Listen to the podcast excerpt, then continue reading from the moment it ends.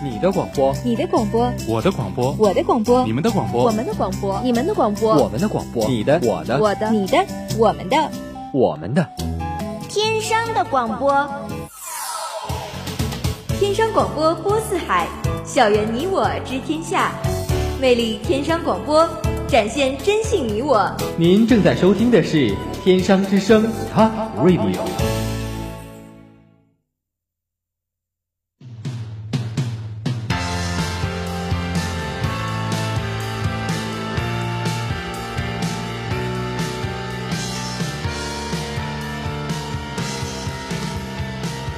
起跑、追逐、坚持、冲刺，在广阔的运动世界，在拼搏的竞技地盘，点燃渴望的激情，释放久违的活力。体育天地，运动无极限。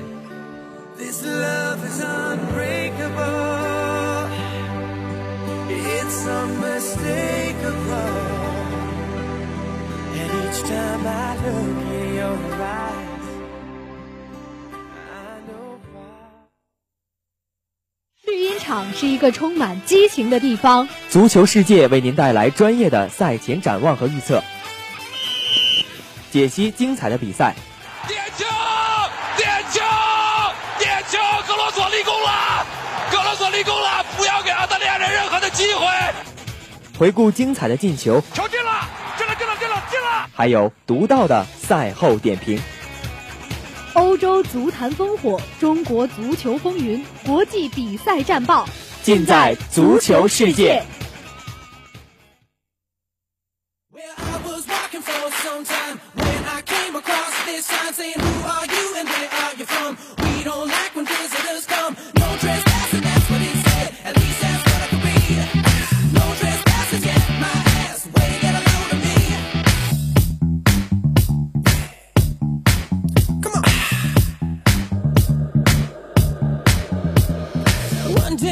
And that's when I could see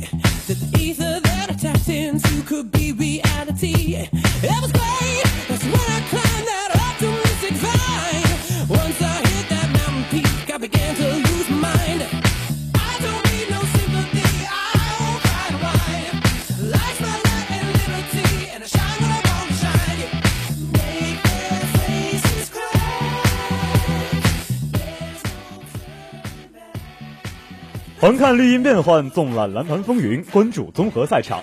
大家好，每周三下午的体育天地又和大家见面了，我是播音乐轩。我是望舒。本期的足球世界为大家带来西班牙、荷兰、德国、葡萄牙的最新战报。在世界杯开幕的第二天，上届冠上届世界杯的冠亚军就在小组赛上狭路相逢。只不过西班牙依旧星光熠熠，而荷兰则有一些衰落。荷兰主帅范加尔面对这种情况，不得不采用五后卫的战术。没错，相比荷兰队，西班牙队的人员配置和上次大赛没有什么太大的出入，主力框架依旧是巴萨体系。皇马球员加以辅佐，锋线上波斯克不需要再用小法担任伪中锋，迭戈科斯塔首发出场。西班牙队的控球战术在世界上具有十分巨大的影响力，它可以让对手在不经意之间就产生丢球。但是控球战术的弊端就是需要全员压上，后卫就是这种战术的第一道组织者。之前西班牙采用普约尔和匹克的中卫组合，普约尔的回追速度和防守能力均属上乘。普约尔退役后，拉莫斯接过普约尔的位置，但是拉莫斯的回追速度太慢，匹克的回追速度相对较快。但是匹克在最近两个赛季里表现持续低迷，难以拿出令人信服的表现。两个中卫的弊端暴露出来，罗本和范佩西的速度优势就充分的体现了出来。没错，荷兰队的罗本和范佩西担任双箭头，他们几乎不参加防守任务，而中路而中路的斯内德等球员就可以为他们送出过顶长传。在西班牙丢掉的五个球中，除了卡西停球失误造成的丢球，剩下四个丢球均是打中卫身后。罗本、范佩西运用速度成功甩开皮克拉姆斯，最终完成破门。在这个小组中，西班牙、荷兰和智利均均属于有出线的实力。在输掉首场比赛后，西班牙必须大胜澳大利亚和智利，不仅要拿到三分，还要将净胜球刷回正数，这样西班牙才能确保本队小组出线。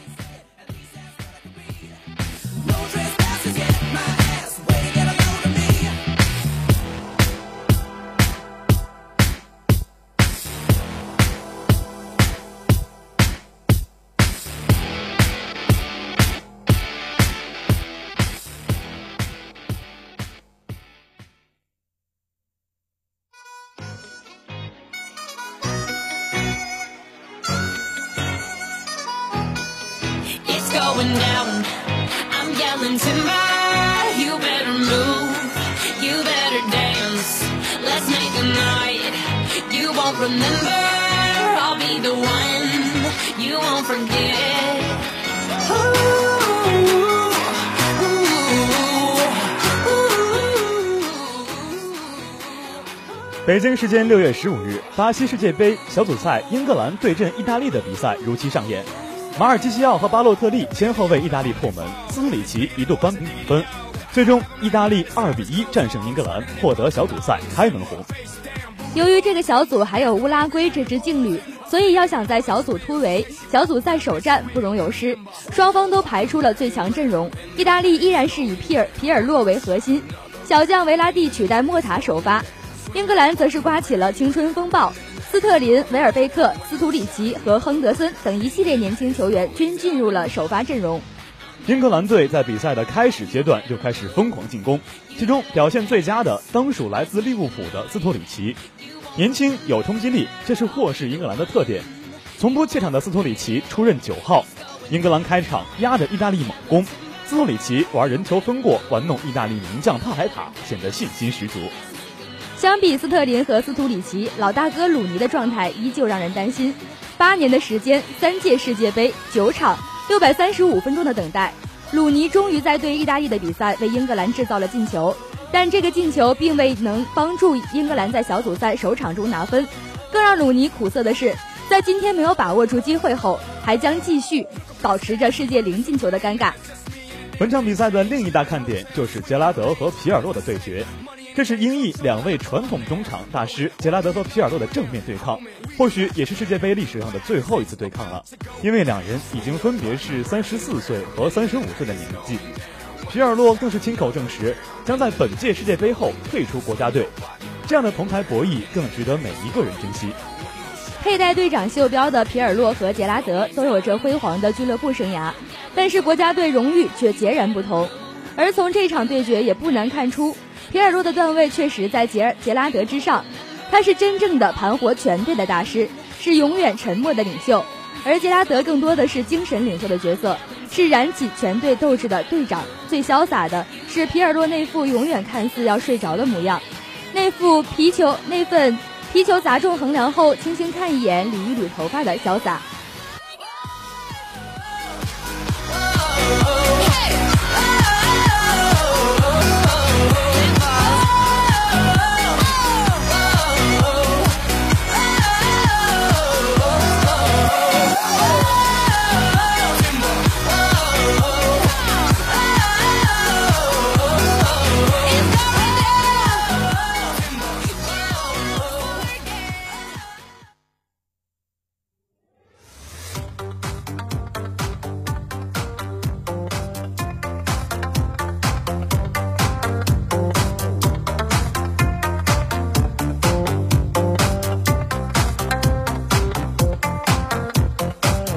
种下一颗种子，终于长出了果实。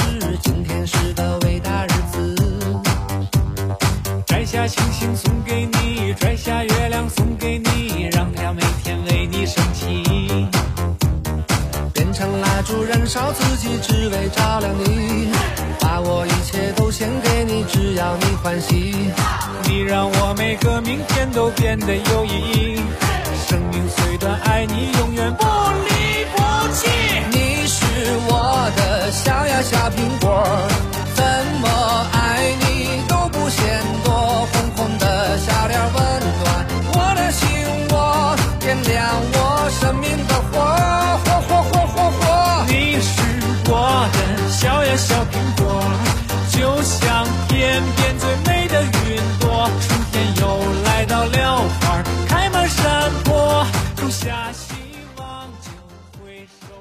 我们再将目光转移到德国国家队的身上。昨天凌晨时分，葡萄牙小组赛和德国相遇，依靠穆勒的帽子戏法和胡梅尔斯的头球破门，德国四比零大胜葡萄牙，在小组出线中占据头名。德国本场比赛排出了四一四一的阵型，拉姆担任单后腰，穆勒被用于箭头人物。德国国家队采用了拜仁的战术，中场厄齐尔和克罗斯双核战术令葡萄牙队难以布防。葡萄牙队的运气实在不佳，先是阿尔梅达因为铲球被因伤离场，随后佩佩被红牌罚下，最后科恩特朗也因伤下场，三个换人名额均是被动换人。最主要的是，这三名球员在下一场比赛中也难以出场。德国四比零大胜葡萄牙，取得世界杯的开门红。可以说，这个比分让许多人都大跌眼镜。毫无疑问，球队的攻击手托马斯·穆勒是本场取胜的关键先生。担任单箭头的穆勒完成了本届世杯世界杯的首个帽子戏法。没错，除此之外呢，穆勒在上半场结束前还制造了佩佩的犯规，犯规导致葡萄牙后卫后后防中间直接吃到红牌下场。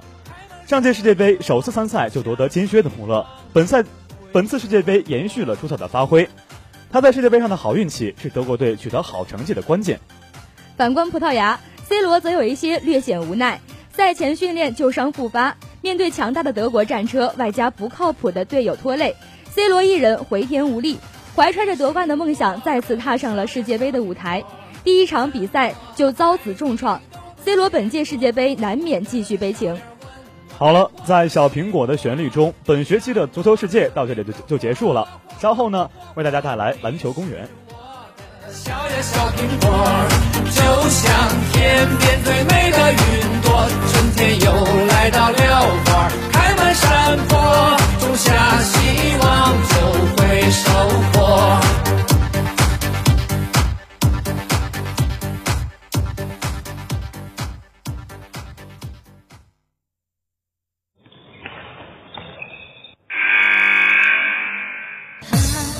一颗六百克的篮球，一块四百二十平方米的球场，一场精彩的比赛，就像一场猜得到开头却猜不到结尾的电影。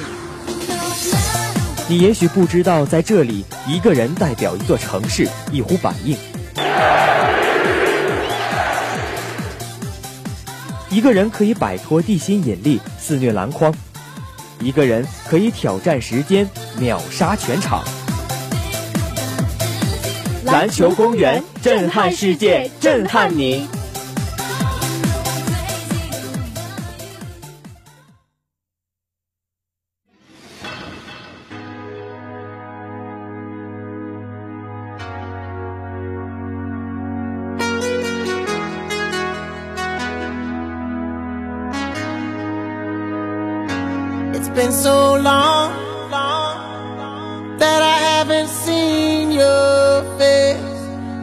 to be strong, but the strength I have is washing away. It won't be long, long before I get you by my side and just hold you, tease you, squeeze you, tell you what's been on my mind. I wanna make up right now, now, now. 音乐过后，欢迎来到篮球公园。 北京时间六月十六日，马刺在开局一度落后十六分的情况下，依靠出色的板凳深度，强势上演大逆转，主场一百零四比八十七大胜热火，总决赛四比一淘汰热火夺冠，捧起了十六年来的第五座总冠军奖杯。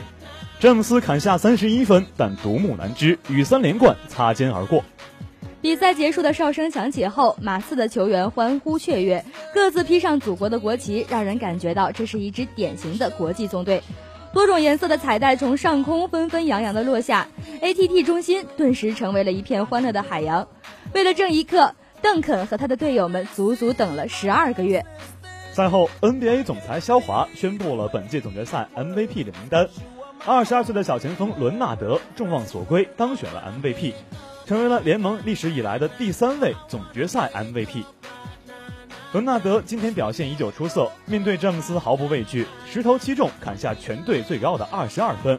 此外，十个篮板也是全队最高。值得一提的是，伦纳德当天的三分球四投三中。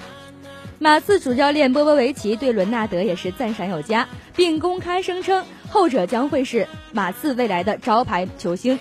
作为前辈，邓肯和帕特、吉诺比利都应该感到很欣慰，因为在他们离开 NBA 的舞台之前，已提前看到了马刺新接班人的产生。随着这一批组合的渐渐老去，马刺组合的更新换代已不可避免，而伦纳德则将成为球队的新旗手。今年总决赛的 MVP 奖杯，则将是对他能力和潜力的一个肯定和褒奖。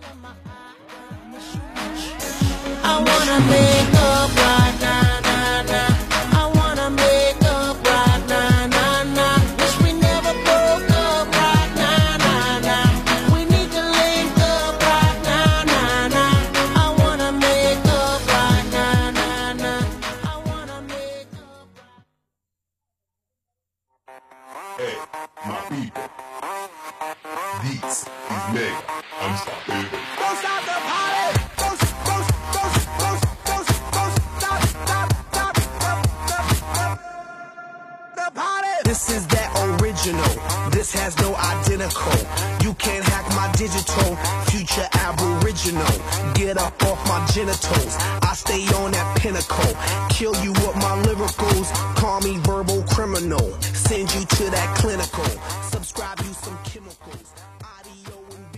之前的总决赛中，巅峰马刺四比零横扫詹姆斯的骑士，铁索横江的布鲁斯鲍文让如日中天的小皇帝四场命中率低至三成，而邓肯则在詹姆斯举火烧天的旗扣下成为背景。那一年，他在詹姆斯的耳边说：“未来是你的。”一年之前，总决赛第六战，马努单场八次失误，关键时刻伦纳德两罚一中，马刺丢掉后篮板，伦阿伦三分线外一一剑封喉。第七战，邓肯面对巴蒂尔补篮不中，退防时懊恼的双手拍着地板，热火绝处逢生，逆天改命，举起了奥布莱恩杯。二零一四年六月十六日，马刺带着复仇的怒火杀了回来。这个时代最伟大的两名前锋再次交手，蒂姆·邓肯和勒布朗·詹姆斯，一个要夺回自己的荣耀，完成五冠伟业；另一个要建立三连冠的旷世功勋，书写新的王朝。历史上战术体系最为丰富、纪律严明的团队篮球，对上天赋惊人的三兄弟巨头篮球，不动如山的不动如山的圣安东尼奥，侵略如火的迈阿密。总决赛第五战，热火在开场的疯狂攻击后明显后力不济，倒在了团队篮球流畅华丽的跑位和箭如雨下的三分球后球下。老迈的邓肯并不能靠硬力、硬实力与联盟第一人詹姆斯相抗衡，他靠的是波波维奇伟大的战术体系以及众生平等、努力奋斗的团队。老当益壮的马努，支持后勇的帕克，绝境重生的迪奥，天不怕地不怕的米尔斯，这是一支可怕的力量。韦德老化，波什状态不在，仅仅靠詹姆斯一人的天赋不足以与最伟大的团队篮球相抗衡。更可怕的是，这一次他遇到一个更年轻、更充满活力的敌人，那就是邓肯般面沉似水、不苟言笑的马刺小前锋卡哇伊·伦纳德。伦纳德的长臂和大手无时无刻不在詹皇面前挥舞，让他看不清篮筐，而他强壮的身体又能够顶住詹姆斯原本无解的强行突破。不仅仅如此，他还在进他还在进攻端不断的消耗着詹姆斯的体力。他的进攻技巧虽然未臻完美，但是依旧能够依靠迅捷的脚步和马刺队中少有的对抗能力杀入篮下得分。整个总决赛，他像个巨星一样和詹姆斯对轰。波波维奇说：“他就是马刺未来的门面。”马刺不但成功复仇，并且还为詹皇培养了一个未来的巨大对手。伟大前锋的对决终于可以一代一代传承下去。希望有朝一日，詹皇也能对伦纳德说：“未来是你的。”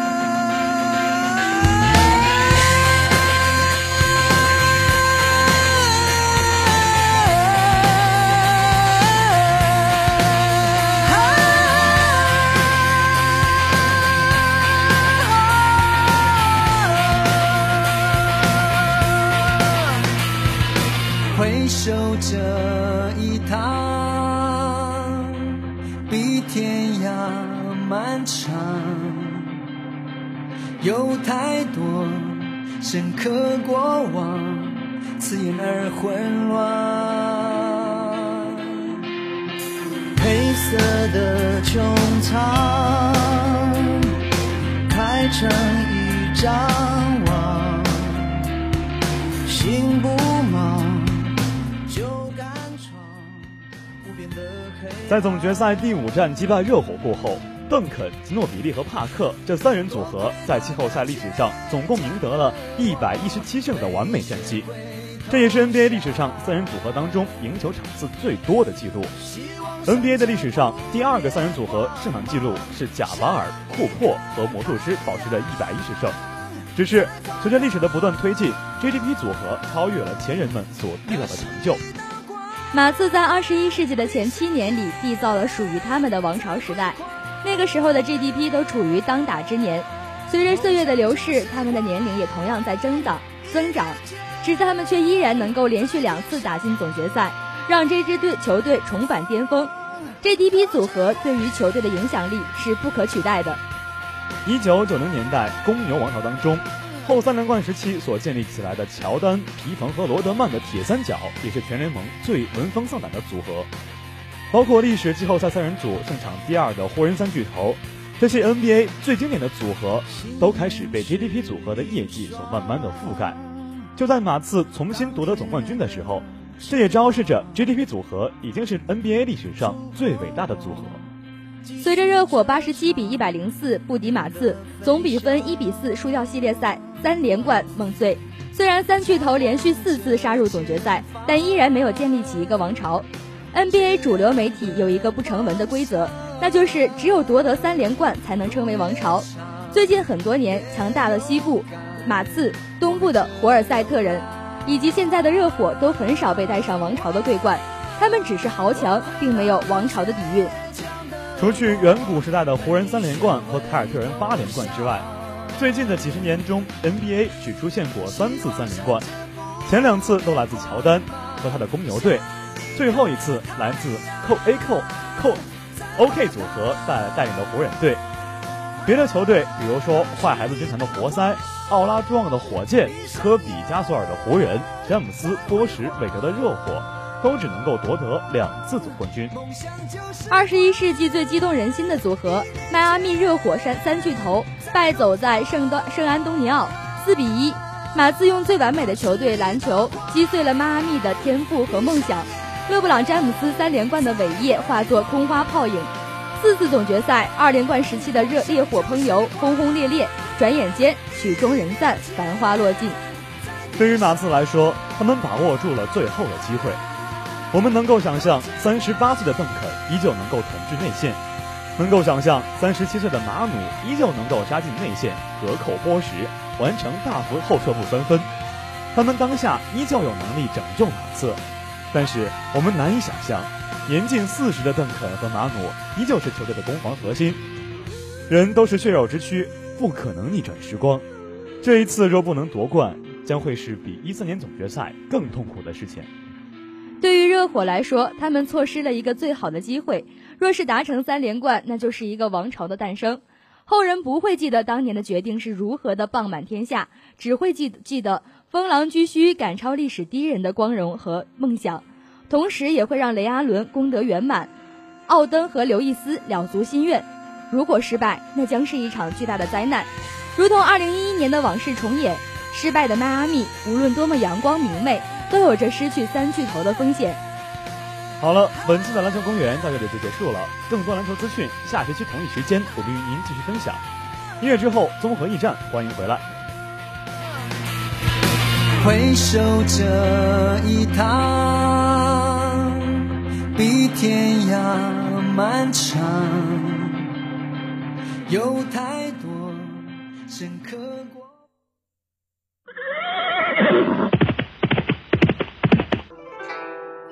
舟车旅途辛劳，来此驿站休息片刻。此外，可有什么消息以解旅途之乏？客官想听哪方面的消息呀？这儿还有的送，说来听听。得嘞。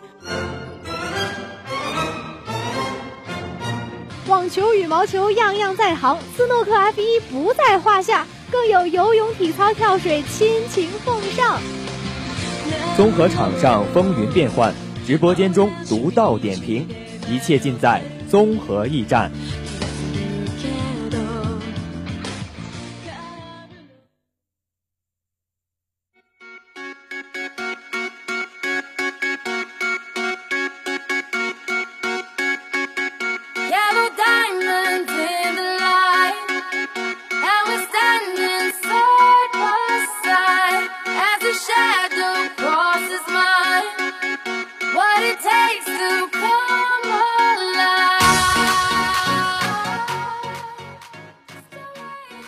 篮球公园，欢迎来到综合驿站。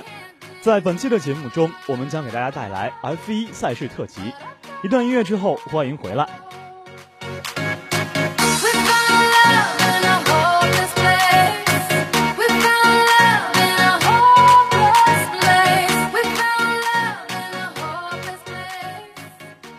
大概没有人能猜到加拿大站的结局会是这样。本赛季以来第一次站上最高领奖台的不是梅赛德斯车队的车手，而是红牛车队的新人，拥有一脸灿烂笑容的丹尼尔·里卡多。近期木战澳大利亚大奖赛后，汉密尔顿再次因为赛车问题而退赛，直接成全了虽然同样遭遇麻烦却坚持到最后并且夺取亚军的队友罗斯伯格。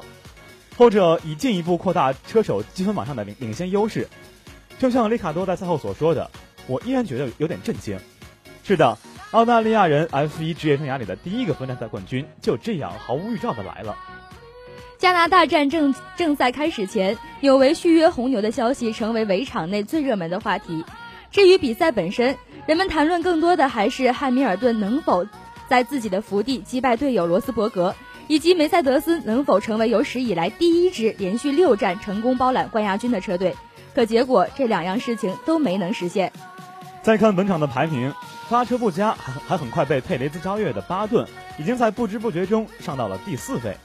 法拉利只是由阿隆索拿下第六，以及 Kimi 的第十。如果不是马萨和佩雷兹最后的意外，红牛红军的成绩可能还会更加惨淡。原本寄希望于本站比赛能够回点血的法拉利，大概也没有想到结局竟会如此。博塔斯。维尔涅和马格努森分列第七到第九。从加拿大的大战的比赛来看，虽说能够击败梅赛德斯的只有他们自己，至少蒙特利尔的结果表现，WO5 非并非不可战胜。而在这离开这里之的时候，心情最不好的当然非汉密尔顿莫属。季初他用了整整四站的冠军才弥补回澳大利亚站的 DNF，如今又是二十二分的差距，英国人的总冠军之路再次变得难了起来。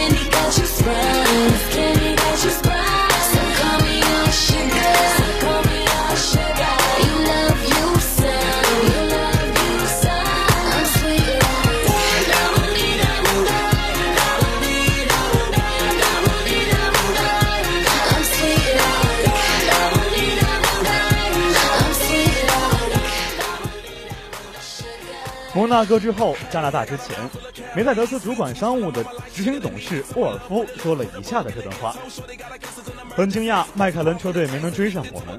他们使用和我们相同的引擎，而且在第一次冬季测试中非常快，看上去他们在退步。很惊讶，法拉利的引擎竟然没法和我们的引擎相比。”从沃尔夫嘴里说出这番话，着实很令人惊讶。F1 有着 F1 的生存法则，哪怕是打嘴仗，也得有相应的嘴仗规范。诸如维勒纽夫、劳达等嘴炮界的泰斗，也基本不会直接攻击别人车队的表现不好。更何况所谓相同引擎之类的说法，迈凯伦方面大概是不会同意的。不幸的是，到了加拿大，法拉利和迈凯伦这两家没落豪门确实也是表现不佳。好不容易，梅赛德斯两辆车一起故障，他们居然真的连搅局的机会都没有。成绩最好的巴顿在佩雷斯撞掉马萨之后上到第四，英国人在倒数第二圈也捡到了大便宜，在阿隆索和博肯，嗯和胡肯伯格一一路斗上草地后，一起被巴顿顺势超越。阿隆索的圈速倒是可圈可点，两停之后他和马萨是全场最快的赛车，但尾速差距摆在那儿。最后十圈一直在尝试，却始终没能超过胡肯伯格，最终只有第第六带回。马格努斯和莱克宁则位列第九和第十位，也就是说，如果不是佩雷斯和马萨最后一圈撞车，两位北欧车手连积分区都进不了。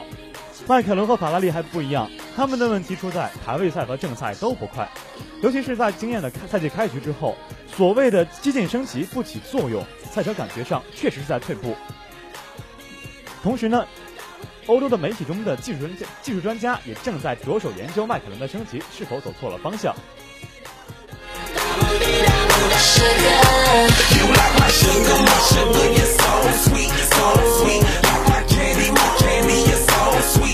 You're sweet, you're. I got a good appetite, what you on me, on me. I'll wrap you out of them clothes. You my treat, my you my sugar. I call you candy. I'm at a payphone trying to call home all of my change I spent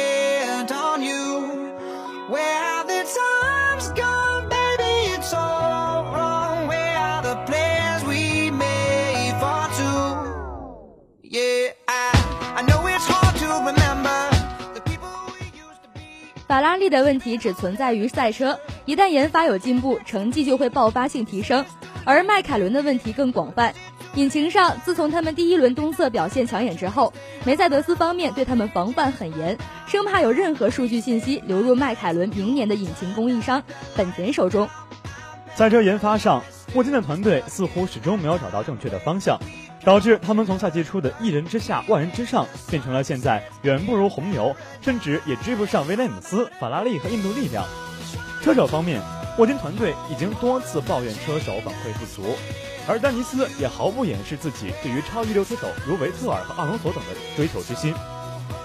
最令人费解的是，早前全围场都认为南尼斯是把马马格努森当成汉密尔顿的培养，但赛季才回到欧洲，沃金内部就有人透露给汽车运动等英国主流媒体，马格努森可能不是最适合迈凯伦的选择。迈凯伦的赌注是2015年牵手本田，他们指望这个一次性能够解决以上所有问题，包括引擎，包括勾引大牌车手。而法拉利他们在等待，等待着内部出现一个纽维，或者能从外面挖来一个纽维，听上去都未必靠谱。但豪门之所以成为豪门，其实并非是因为年年成绩骄人，比别人多的那么一点儿，也就是底蕴和坚持。Stuck in that time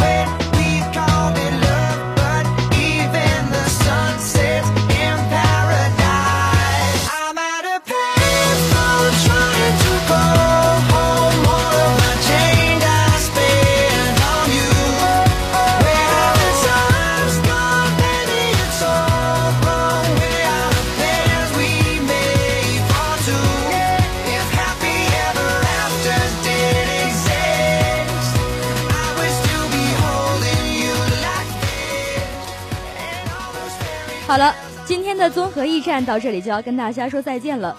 本学期的体育天地也要正式的和大家说再见了。一共十六期的稿件，每一期都包含着我们体育的编辑真的真心用心。感谢大家对我们体育的支持。下学期我们会给大家带来更快更好的体育资讯。下学期我们不见不散。播音乐轩、望舒代表编辑导播刘义忠、付全、钱丽人，节目监制黄佩，感谢大家收听。明天上午的大学生论坛将为您带来国足的发展情景，敬请收听。